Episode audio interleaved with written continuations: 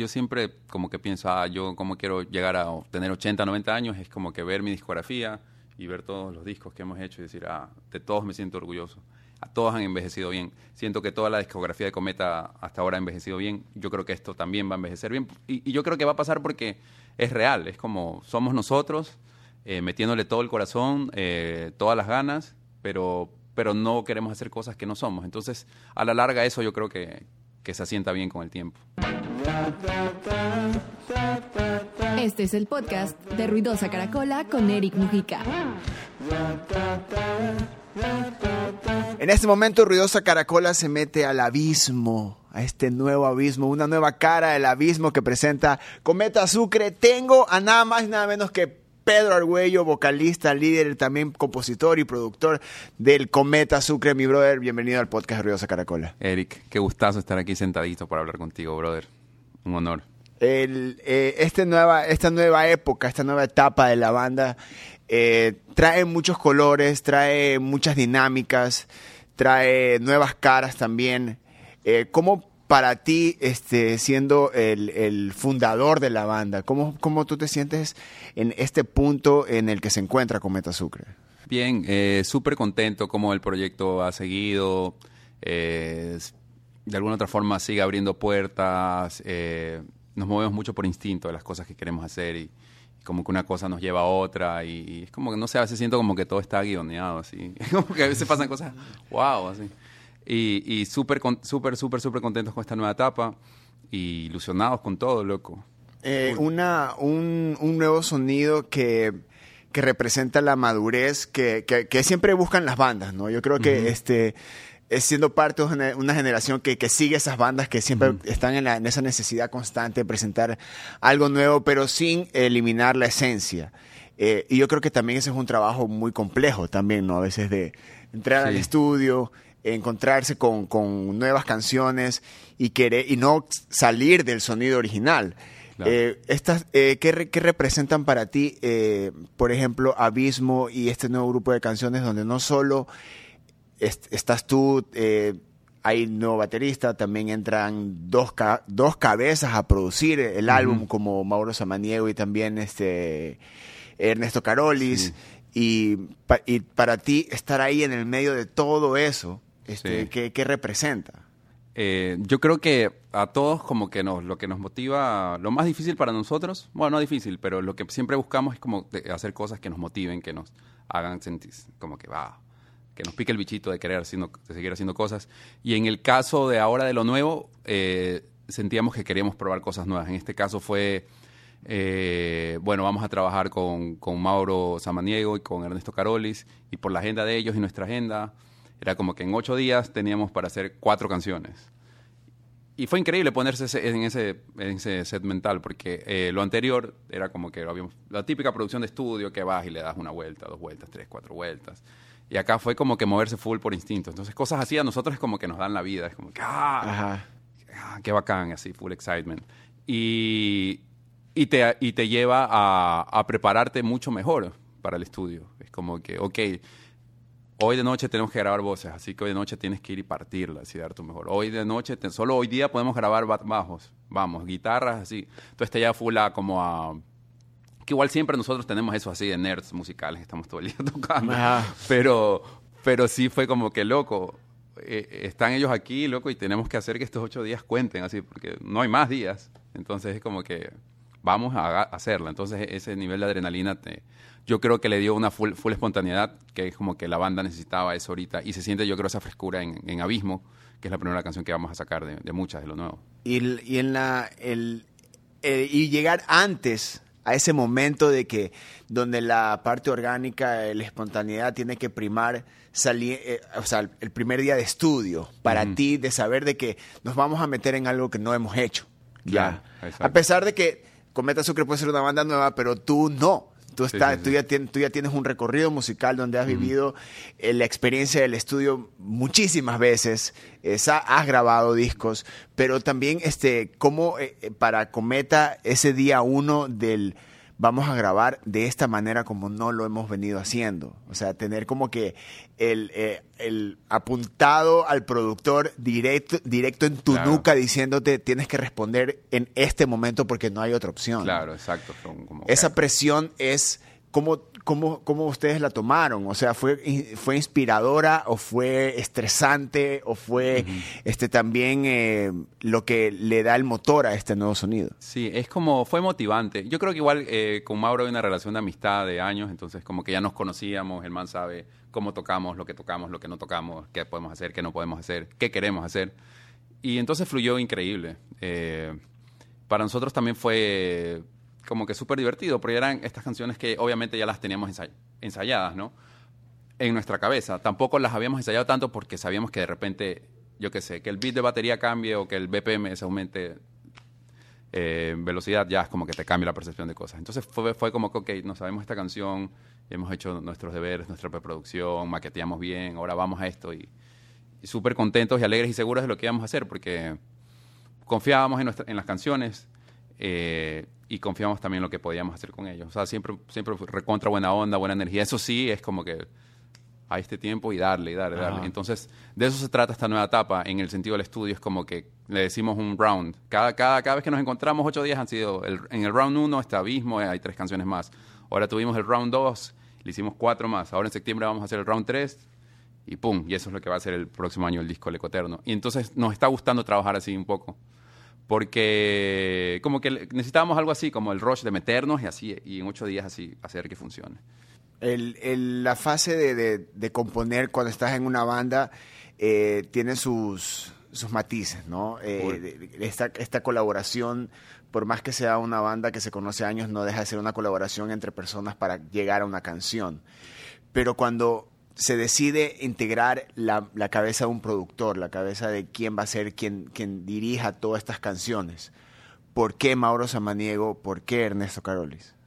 Wow, es una gran pregunta. Eh, con Mauro siempre había el tema de, loco, algún momento así tenemos que hacer algo juntos. O sea, desde toda la vida, pero es como, es algún momento a veces es difícil concretarlo porque... Pero es que es algo, es algo que siempre pasa cuando te encuentras con un panamúsico. Claro, ¿sí? es como que te leí, loco, Sí. hay que hacer algo. Y, y en verdad lo dices de corazón, pero ya después el hecho de que se pueda hacer por mil y un motivos es otra historia. Ajá. Y entonces siempre hubo el bichito de hacerlo con él. Este, y justo coincidió el, round 1, donde sale Abismo, este, el man ya se iba a vivir a México, Mauro está viviendo en México. Y fue como que nos encontramos, loco, hacemos algo, el man, loco, yo tengo así ocho días antes que me vaya a México porque tengo que volver a Quito. Y fue loco, ya, es ahora, sí. Le mandamos los demos, el man dijo, loco, está increíble esto, loco, de ley. Y Mauro lleva a Ernesto Carol, que es una persona con la que él trabaja, man, es un gran baterista, un gran músico, Sí. que ha aportado full. Yo creo que ha sido una dupla así eh, ganadora, así. yo le digo la dupla goleadora, así, como los dos delanteros, así que, o sea, no necesariamente te dicen tanto, pero las cosas que te dicen es como que... Y necesitábamos ese tipo de, de gente. Y también gente como que respetemos full como músicos, como instrumentalistas, como, como, como que, chuta, voy a dar todo, Ajá. loco, porque...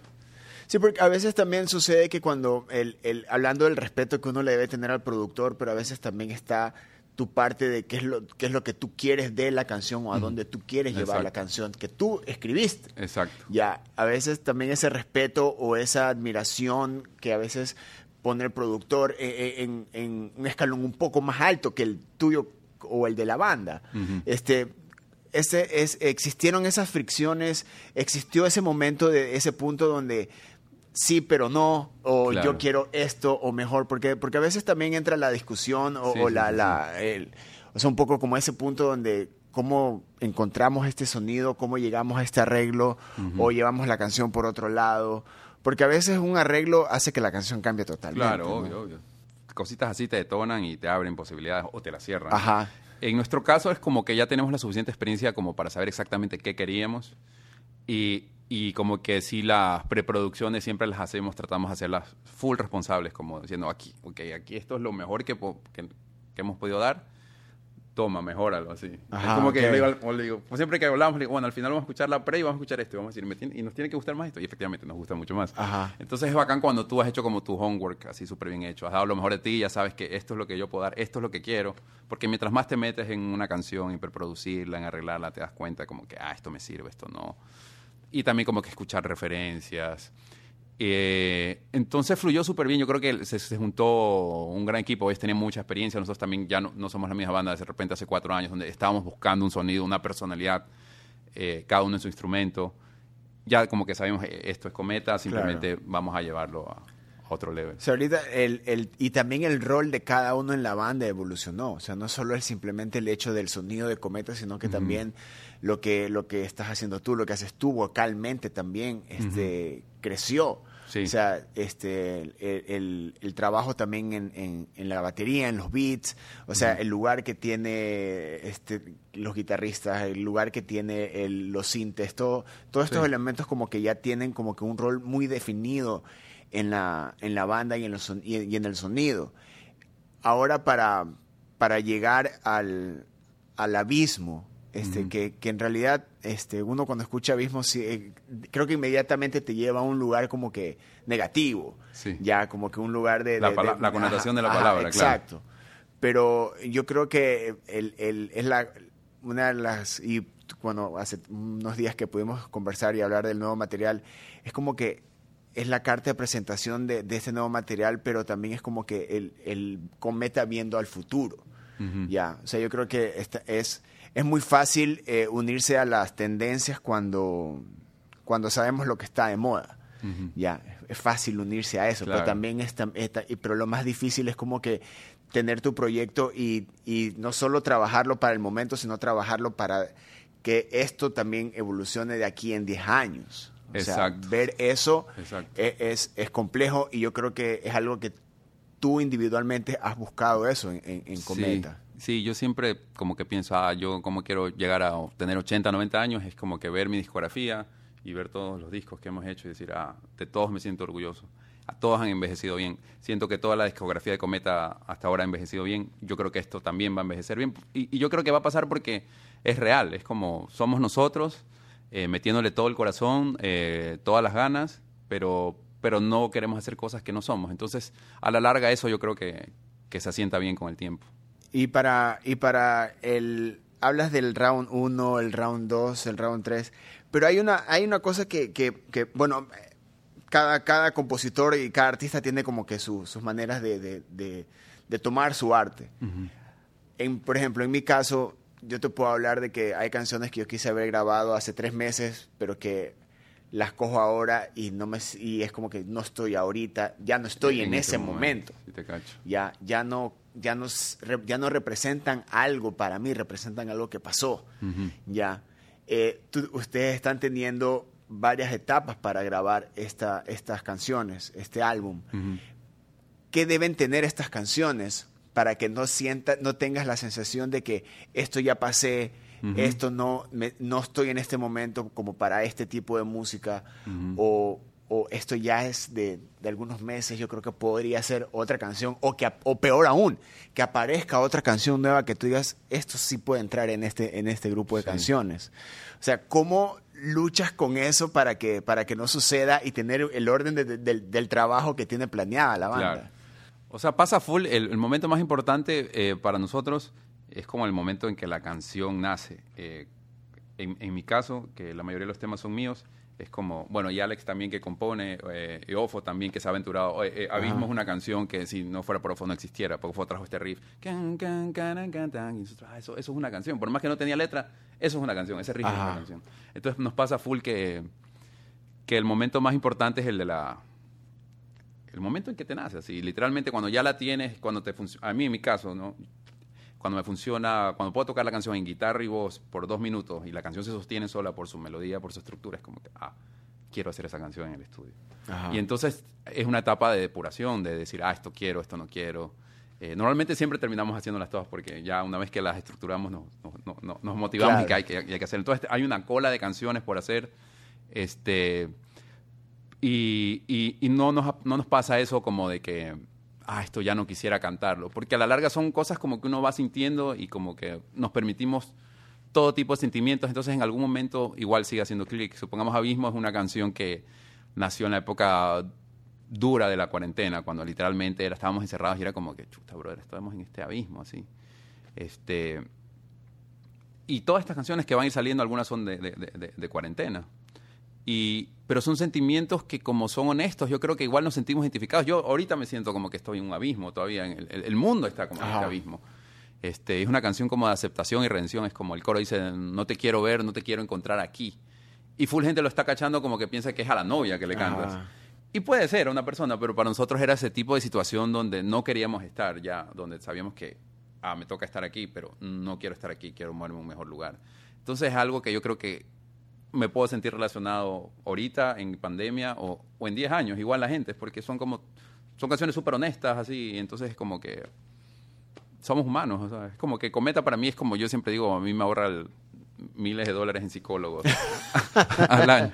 Es como mi, mi, mi, forma de escribir cosas y decir cosas que de otras maneras se me haría muy difícil poder expresarlas. Hacer, hacer un álbum también y, tener una cola de canciones este, eh, también te obliga a pasar todo por un filtro, ¿no? Hay canciones que no pasan ese filtro. Claro. Este, ¿cómo, ese filtro lo hace el productor, lo haces tú, lo hace la banda. ¿Cómo, cómo, cómo una canción entra a ser parte de un disco de Cometa? Eh, la hacemos nosotros. Somos esto de los ocho días, con, nos funcionó también porque nosotros sí hacemos como un trabajo previo de... No trabajo, bueno, de componer la canción, estructurarla y de ahí, claro, la vamos mandando por ahí. Ah, papá, ah, esto sí, esto no, pum, pum, pum. Y en eso sí, sí como que fluye cool porque todos somos como enfermos de la música, entonces como que sí nos gusta analizar todo, a veces sobreanalizamos demasiado, que es también como algo que nos hemos dado cuenta. En mi caso es como respetar mucho la espontaneidad a veces. Y entonces ya llega al estudio, al momento de la grabación, ya llega la canción súper clara. De repente, eh, no sé, sabes que este, este, este coro no le demos vuelta, sino una, algo así. Pero siempre la canción ya está full estructurada, full pensada. Eh, como composición. Ya en la grabación, en el momento de la grabación, pues puede variar. Puede ser que un, arreglo de guitarra te manda otra cosa o, o que el beat lo cambiemos ya y pero la estructura siempre está la esencia va a estar ahí siempre ya ya lista pero tú ya sabes que esa canción va a ser parte del disco o simplemente trabajas sobre la canción hasta hasta hasta donde se pueda no, ya cuando la entramos a grabar es como que sabemos que esa canción es porque ya nos gusta o sea la, la toco en guitarra y me llena entonces yo sé que esa canción ya tiene un potencial. Como hay millón de cosas que haces en una... Así, para mí el mayor terror a veces es como tiro dos de la mañana a escribir cosas, o me pasa full que estoy soñando notas, y estoy así como... Ah, y cojo la nota de voz y, cojo el celular y grabo una nota de voz y según yo estoy grabando una melodía más hermosa, así que Here Comes the Sun. y después el siguiente día escuchas y es un... claro. mierda, así, no hubiera despertado. Pero pasa a veces que te permites eso y escuchas eso y de ahí armas la, te la canción. Es como que las canciones como que te llegan, ¿no? Y, tienes que estar súper receptivo en agarrarla. Y, es como que a veces hay cosas de tres minutos que escuchas y dices, pero no, eso no me llega. Y ahí de repente hay un riff como el de Abismo de Ofo. Y sabes que no hay letra, que no hay melodía aún, pero dices, eso es una canción, así. Entonces es como que... O sea, es, es, el, verdadero old school de banda. O sea, es como que hasta que sale, eso es una canción, eso es un momento de que hay que, hay que, en el tiempo, y no siempre la primera sale. claro, obvio. Porque hay una percepción del riff de Ofo, una percepción del riff de, de tuyo, de Alex, y es como que ver, eh, ver cómo, cómo va evolucionando el sonido y cómo... Y, esto, y todo este proceso de que también eh, representa que una canción empieza del riff a que sea una canción. Claro. Ya, y respetar eso, ese, ese, ese momento porque eh, como artistas, como instrumentistas también este, involucrarse en esa parte también se vuelve, es como una parte muy espiritual, sublime de, del artista como tal, de, de representar lo que uno quiere de ese momento como fue ese riff y que termine en la canción, que termina siendo el primer sencillo de un disco. Claro, eso es como que cuando escuchamos ese riff, loco, esa es una canción. Así. Y, y claro, y termina después siendo el primer sencillo, ¿no? Y por eso digo, a veces como que está súper guioneado, así. Ajá, pues, y, y, es como cómo proyectas también las cosas que, que, que, que, quieres hacer. A veces cuando, muchas veces es como cuando te dicen a veces ten mucho cuidado con lo que desees, porque a veces esas cosas se dan de, de un riff, terminas haciendo, de ese riff determina el sonido de un disco. Totalmente, totalmente. Y, y, y lo que ustedes están haciendo y han hecho también, porque ustedes son una banda de que han lanzado EP y, ya van a su segundo álbum. Ya, no es que ha sido de sencillos y, han entrado en esta parte de un, sencillo suena distinto al siguiente, o ha habido este orden hasta este sonoro. Sin querer queriendo. Exacto, ya. Y, es porque eh, esa proyección, eh, capaz hasta inconsciente que ustedes tienen sobre, sobre la banda y sobre lo que quieren en, en su sonido. El, pero también es como que eh, la, parte colaborativa que existe, y vuelvo al tema de, Mauro y Ernesto, de que ellos también sepan de, de tener ese cuidado de que eh, a veces el productor también simplemente es como que el, el quien puede dirigir y sacar lo mejor de ti, ya para cierta canción, para cierto tema. Eh, ¿Tú sientes que con, estas canciones saliendo del round 2 este, sientes que la banda llegó a su, como que a su prime, a su, a su, a su punto de, como que el punto así máximo de, representar ahorita, porque de ley seguirá creciendo. Yo creo que subimos de escalón, ellos nos hicieron subir de escalón. En mi caso fue como, eh, y es increíble como, número uno, para ser músico, yo siempre digo, y con Cometa tenemos eso loco, es como que tus egos así, cógelos y tíralos así. Es más, a mí me encanta cuando la gente me dice, loco, esto puede ser mejor, esto no me gusta. Eh, y, en el caso de, las grabaciones nos elevaron otro, a otro level. En mi, caso personal, en, las cantadas, como que yo ya estaba en mi zona segura, sabía que podía cantar así, pum, pum, pum. Y Mauro me dijo, no, loco, no, aquí tienes que proyectar más. Aquí, loco, hay una, en Abismo me, hizo cantar casi que borracho, por decirte. Porque quería esta sensación mía un poco más descontrolada. Ajá. Eh, no quería ser yo cantando concentrado y pegándole a cada nota. Me dice, no, eso ya lo puedes hacer. Yo quiero que, como que que, expreses más, que transmites más, loco, estás en el abismo, loco, no quieres ver a alguien, o sea, son esas cositas que, que en verdad cuando le dice a alguien que, que, valora full y respeta full, como es el caso de Mauro, es como que, loco, de ley, loco, vamos, así. Y igual pasó con las guitarras, igual con las baterías. Entonces sí nos elevó un poco más el, el no sé si el level, pero sí la, la, el conocimiento de, saber que, loco, siempre se puede, algo más, siempre se puede proponer algo diferente. Que ya sabíamos que las canciones iban por otro lado en producción, pero con ellos sí subieron. Nos hizo subir de escalón. Siempre que, que, el, artista eh, lanza algo, presenta algo nuevo, como persona también te pone en un lugar nuevo. Ya esta sensación de lancé un sencillo nuevo, lancé algo nuevo, este, tengo esta nueva percepción de mi sonido, de mi banda, de mi trabajo, de, mi composición, de mi trabajo. En ti como persona, este nuevo sonido, este nuevo color de cometa, ¿cómo y dónde te ponen en, el espacio, en, ti, en tu espacio?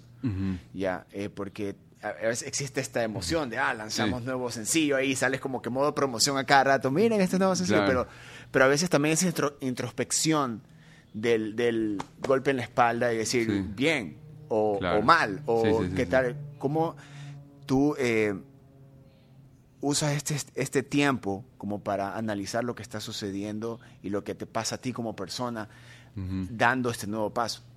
Sí, obviamente eh, siempre en momentos, o sea, hemos estado tan a full con, con, con, con, el hecho de, claro, la gente ve como que la canción salió, pero atrás de eso hay un, literalmente lo que tiene que hacer un músico ahora, ¿no? Eh, un plan de contenidos que sea coherente, que comunique bien, comunique lo que queremos. Entonces, eh, en momentos donde no estamos pensando en eso o en el ensayo, eh, porque tenemos una gira, si te llegan estos, estos flashes de que, wow, estamos haciendo, estamos... El día de lanzamiento para mí era como, chuta, como sentía como que iba a tener un bebé, así. Era, como ¡ah! era algo que no, no me pasaba hace, desde que lanzamos en Transmisión Perpetua. Este, y si te llega esos, como que esos momentos, dices, ah, qué bacán, loco, qué bacán que sigamos publicando cosas, qué bacán que, sobre todo que nos llenen a nosotros, porque si no, no lo haríamos. O sea, es como que la música para nosotros es, una, es un modo de vida, literal. Este, qué bacán seguir avanzando, seguir como que la gente sigue eh, abrazando el proyecto más, cada vez más gente se une, cada vez más gente lo valora eh, sí me llegan esas cosas, pero principalmente qué bacán que eh, sigamos haciendo con una buena energía todo lo que queremos hacer y que, nos, y que sentimos que nos representa. Entonces, sí nos llega ese, ese, ese feel.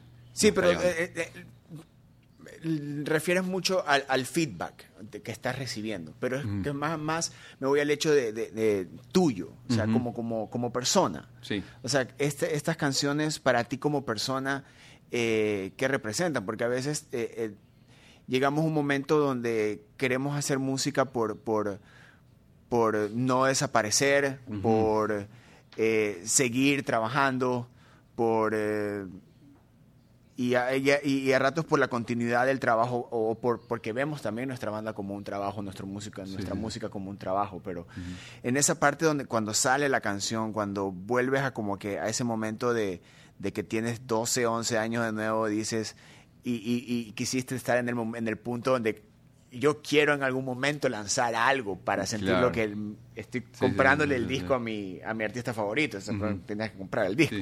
Pero ahora tú estar en esa posición, o sea, tú, tú, tú ser ese, e- ese, ese ente, ya. Y cómo, cómo, tú- cómo para ti estas canciones o, o que Cometa continúe para ti, Ujú. sin, neces- sin, sin verlo desde el punto de vista de recepción de la gente, para ti, ¿qué, qué significa eh, este, eh, este abismo, este cometa y, en esta época? Claro. Para mí significa eh, como, como, como esa palmadita que me doy yo mismo, como que loco, todo bien, está todo bien, eh, qué bueno que, que sigas eh, haciendo lo que te gusta hacer, que te siga llenando, este, eh, valóralo, atesóralo y, y- y sigue caminando tu camino, ¿sí? Sigue haciendo lo que te gusta hacer, que si lo haces honestamente, pues, y le resuena a alguien como le ha, le ha resonado, ya, es como que increíble. Entonces, eso, te lo puedes decir así. Claro, sí, sí, porque, porque en, en tus años de carrera has tenido varios de esos momentos donde te puedes haber dado la, la- la palmadita en la espada, en la espalda, Ajá. ya. Pero también es porque se vuelve tan tan constante de Sí. que ya es otra palmadita, otro Claro. lanzamiento que ya, ya llevas algunos, Ajá. ya que no te das el chance de como de sentarte y ver las cosas un poco en retrospectiva y decir, Sí. ok, o sea, hay un camino recorrido, ya, Sí. ya hay una experiencia, ya hay cosas que hay errores cometidos, eh, eh, te vuelves una persona mucho más sabia, Sí. eh, tienes claro dónde y hacia dónde este, llevar este tu material, o sea, no, no tampoco. Exacto, sí, es como que ahora, así como que tú dices, con, con los años, es como que valoras más cada cosa, como que al principio es como que ya, dale. y en mi caso como que muchas veces como que me, me autopresionaba demasiado, es como que, ah, pero esto está bien, pero pudo haber sido mejor. Y a veces no, es lo que es y está bien, es como que en tu cabeza puede ser mejor, pero no, loco, o sea, lo bonito es que lo lograste, lograste hacer esto, sacarlo.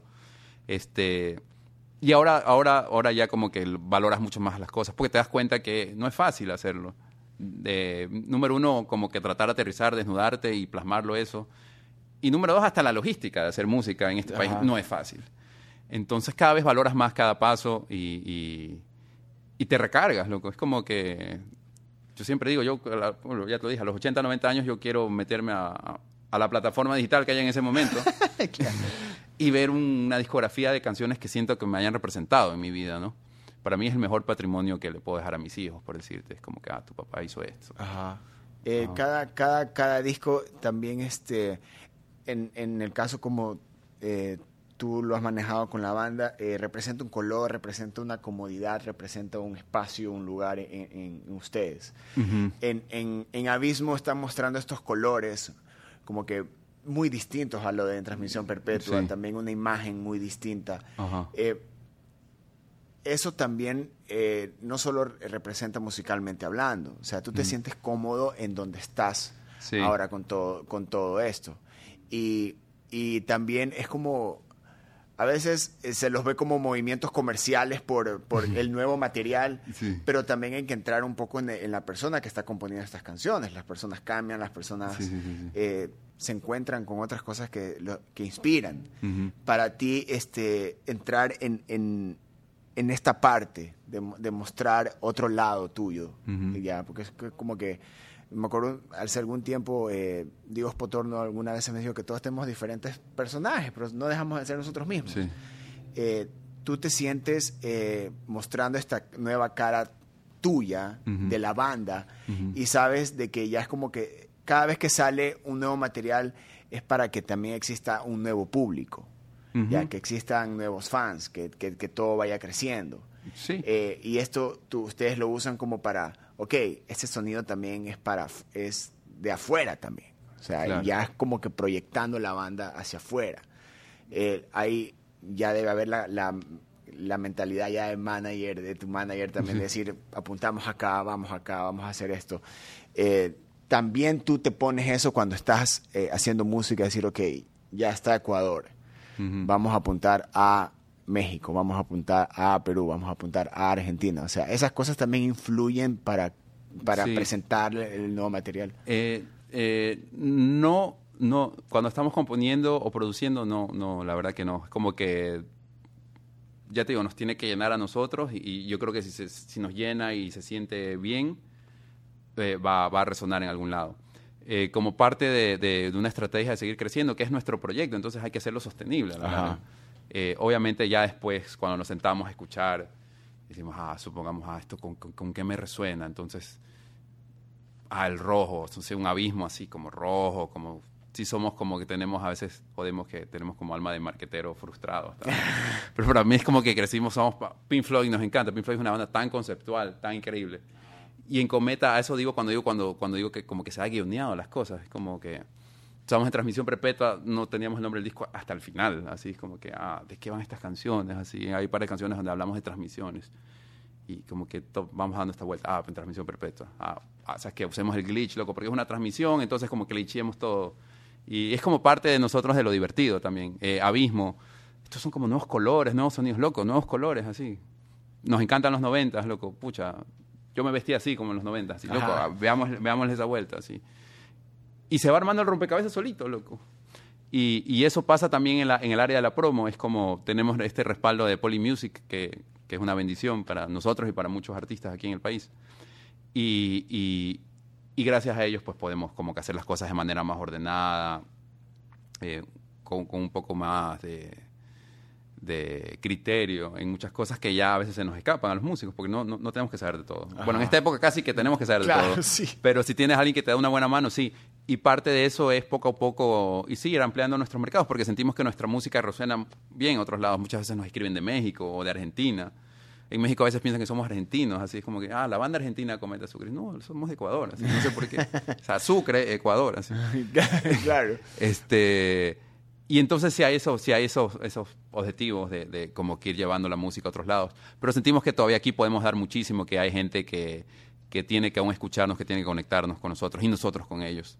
Entonces parte de eso es, tenemos esta idea de la Vuelta Olímpica, que es esta gira que va a ir por varios lados, que ahora por el paro nacional creo que vamos a tener que reagendar las fechas, pero es ese, es ese trabajo que nos gusta hacer, de visitar, que nos vean las caras, de conectar con gente, nueva, de con la misma gente, de reforzar ese vínculo, de mostrarle esta nueva faceta de la banda, estas nuevas canciones. Entonces es un círculo ahí hermoso que se va, se va repitiendo y se va ampliando cada vez. Pero que hay que hacerlo, yo creo que no solo por cuestión de trabajo, sino por el hecho de sentirte que estás vivo en tu proyecto, que estás alimentando tu proyecto. ¿Cómo, cómo haces eh, de que en, un país donde la industria está como que tiene sus, sus momentos efervescentes y en otros momentos como que baja un poco la efervescencia. Sin contar la pandemia, obviamente eh, el golpe fue eh, súper duro para todos en todos los sectores, desde cualquier punto de vista. Eh, pero también, este, justo estás hablando que van a hacer una gira con, con, La Madre Tirana, que también es otra banda que le está dando una identidad al rock ecuatoriano increíble. ¿Cómo ves tú el, el ahora del rock ecuatoriano? Del rock en específico. Ajá. Es una gran pregunta. Yo creo que hay bandas eh, que siguen saliendo, loco. De, hay una, banda en Quito que se llama Perlis, que es la que nos va a abrir el, concierto en, Quito, que es buenaza, loco. Hay cosas que siguen surgiendo. Obviamente el rock siempre va a estar ahí. Eh, por más que lo quieran matar, hermano, no, va a morir. Es porque es un símbolo de, rebeldía, de, de, pensar diferente, de ser diferente. Y para mí el rock como que se ha diversificado full. O sea, hay bandas que por ejemplo, yo lo jodo a Pedrito Bonfín de Lola, que el man dice que el, el, rockero. Le digo, tú eres el man más rockero que hay, loco. O sea, tú tienes unas pelotas para decir las cosas que se necesitan decir. Y, para mí el, rock es como una actitud de vida. ¿no? no solo un género que sí, pero es esa forma de levantarte todos los días de la cama y decir lo que voy a hacer, lo que tengo que hacer. O sea. Entonces, yo lo veo bien, yo veo con eh, bandas, bandas saliendo en, el país. Yo creo que hay, yo creo que sea estos últimos 10 años gracias a full bandas se ha sentado un precedente y se ha, se ha puesto un nivel súper chévere. Y en las bandas atrás están saliendo, loco. Y, y, hay muchas bandas de rock ahí. O sea, ves, ves como que, no decir de que hay futuro en el rock, porque como lo estamos hablando, no va a morir ni nada, pero, pero el, el- se está viniendo como que un momento donde el rock pueda volver a, a prevalecer, o sea, como que no es mainstream, volvió a ser de un, de un nicho, pero un nicho muy intenso. Pero ¿tú crees que volverá el momento donde eh, el, el rock vuelva a ser como en la época de MTV y todas esas cosas? Eso ni Dios sabe, yo creo, pero, pero lo que yo sí creo es que el mundo es cíclico, así. Sí, Todo es cíclico. Y, y en algún momento puede ser que vuelva, así como algo... Pero también depende mucho. Es como que ahora yo siempre digo que tener una banda de rock es como algo súper romántico. Porque muchas veces en estas épocas que vivimos es mucho más fácil loco, conectar la computadora, programar un machine y tú solito darle y grabar todo. Y también es bacán Claro. desarrollar esa individualidad, pero para mí la sinergia de cuatro o cinco personas conectadas a un cuarto y hacer que funcione y, y como que retroalimentarnos uno del otro, eso es algo que no, que no hay plugin de, de Claro, software de audio es- que lo pueda la manera imitar. más orgánica, creo que Ajá. ahora se puede hacer música. que la creo que la manera más orgánica de ahorita hacer música está en el rock. Ujú. Ya. Porque igual, como tú dices, todas estas herramientas que, que, que existen ahora son hasta desde hacer rock para hacer hip hop, para hacer cualquier Claro. género, para hacer eh, reggaetón, para hacer todo. La, la, la cuestión está en, en quién lo hace mejor o quién eh, eh, impacta. de- Claro, de quién logra impactar más. Ajá, pero y en el caso del rock es como que sí es un género que va estrechamente vinculado a tocar con más gente. Hay otros géneros que es- Claro. es, la compu, programo y canto encima y ya. Y todo bien. En, en todo lado hay creatividad y hay cosas increíbles. Pero el rock sí es un género que depende mucho de esta interacción humana. Entonces nunca va a morir, porque por más que nos convertamos en androides en 200 años, igual los androides van a tener que hablar. Claro. Entonces, todo bien. Pero también el, el- el- el sentido de, de- de comunidad que genera el, rock, no solo del- del- de la banda en sí o de las bandas que se puedan llevar, eh, es de, también del contacto que, que- que debe haber con la gente. Claro. Es el único termómetro que puede tener el, el- el- el rockero. Sí, sí, sí. Eh, eh, estaba hablando hace dos minutos con Goe y hablábamos sobre lo mismo, pero, pero también te lo presento a ti de que eh, podemos, eh, a veces medimos cosas con likes o reproducciones, pero yo creo que la, la verdadera medición del rockero está cuando está en, en el escenario con el público y, y el, y ese feedback espiritual, físico, mental, de, de, comuni- de comunidad, es lo que mantiene vivo, yo creo que eh, eh, Claro. el género y todo eso. Por eso se, por eso están armando una gira. Para ti, qué tan importante es, eh, obviamente, la necesidad de hacer música, pero también do- el- el- la necesidad de tener ese, ese momento de claro. con el público, con el fan. Sí, es demasiado importante. Para mí es lo más importante. Es como la música nació como una expresión de, de- de cultura, no sé hace cuántos siglos, pero era tocarle y que la gente te vea ahí, una, dos personas, 100, 10, nació, nacieron muchos géneros, nació el concepto de, de los conciertos en arena, en fin. Entonces siempre ha estado ahí desde el principio de la humanidad y siempre va a estar. Y es el- para mí es lo más importante, es llegar a, a tocar y conectar con la gente y mostrar lo que tienes y, y- y- y sí, o sea, hacer como que, que sea una sola energía, que fluya, ¿no? Hay, hay una parte también de que eh, eh, tú también, eh, no solo estando en, en- en Cometa has vivido, has vivido varias etapas como artista, independientemente hablando, y has visto también varias etapas de la música local, ¿no? O sea, ahorita estamos en este auge donde la gente espera con ansias festivales locales, Sí. eh, shows de bandas locales, o sea, pero también hubo una época donde Nada. era nada claro. era nada. Eh, y tú viste eso y Ujú. lo viviste también. Sí, sí, sí. Eh, ¿cómo, cómo para ti es, es sentir ese, esa- ese trayecto y ver que ahora es como que, qué bien que lo que hice hace 10 años, se podría decir, tiene un efecto? Pero estamos Sí. hablando que tuvo un efecto de, de- de varios años de trabajo. Claro, claro. Sí, es. Yo valoro full lo que pasa. O sea, nos falta muchísimo Ajá. para avanzar, pero no estamos en, en- en- en cero. Eh, ant- o, o de repente ahora estamos en cero uno, pero antes vivíamos en menos cuatro. Claro. Entonces ya hay algo pasando. Y, y- y a la larga eso ha sido responsabilidad de las bandas que han salido, loco, que, que dijeron, bueno, vamos a hacer música de calidad, que vamos a cuidar todos los detalles, vamos a ir a tocarle a la gente. Porque pasa mucho que es como, ah, no hay un venue en mi ciudad porque, yo qué sé, no lo han hecho, porque, yo qué sé, hay tantas cosas que hacer, que se les, se les pasa, o no, esta no es su prioridad de las autoridades, en fin. Claro. Eh, vamos a ir a tocarles, loco, vamos a hacer conciertos. Así no cierren la- esa casa de- después de tres, cuatro vueltas, la vamos a hacer. Vamos a ir a Tulcán, vamos a ir a Loja, vamos a ir a donde sea. Y es eso, lo que el artista necesita eso, necesita ir y, mostrarse y, gustar. Y bueno, luego de eso podemos hablar de que te llamen a contratar y, vayas con, ya un caché bacán y de, de, de fee y de demás cosas. Pero al principio, como cualquier emprendimiento, loco, es loco, yo te voy a enseñar lo que, lo que tenemos. Y eso cambió mucho en la mentalidad del músico ecuatoriano. Antes era como que, ah, mi fee es 3 mil dólares. ¿Dónde has tocado, loco? ¿Cuántas personas llevas? Eh, no, pero ese es mi fee, loco. Todo bien que sea tu fee, pero es irreal, pues, loco. Anda y, demuestra lo que después que tu fee no sea 3, sino que sea 10 si quieres, pero hay que hacer ese trabajo. Entonces al músico le faltaba esa, esa parte de ese profesionalismo, de no solo componer y sacar la canción, sino de ir a mostrarlo. Pero también tú crees que, el, que el, artista se vio en la obligación de, de, no solo por motivación, sino de no nos queda otra. Claro. O sea, es, no nos queda otra que salir de, de, ver esto como emprendimiento, como un trabajo y de salir a mostrarlo. Se vio en la obligación y, eso también hizo que bandas desaparezcan. ese, esa, esas ganas y ese, ese do it yourself también es como que es complejo.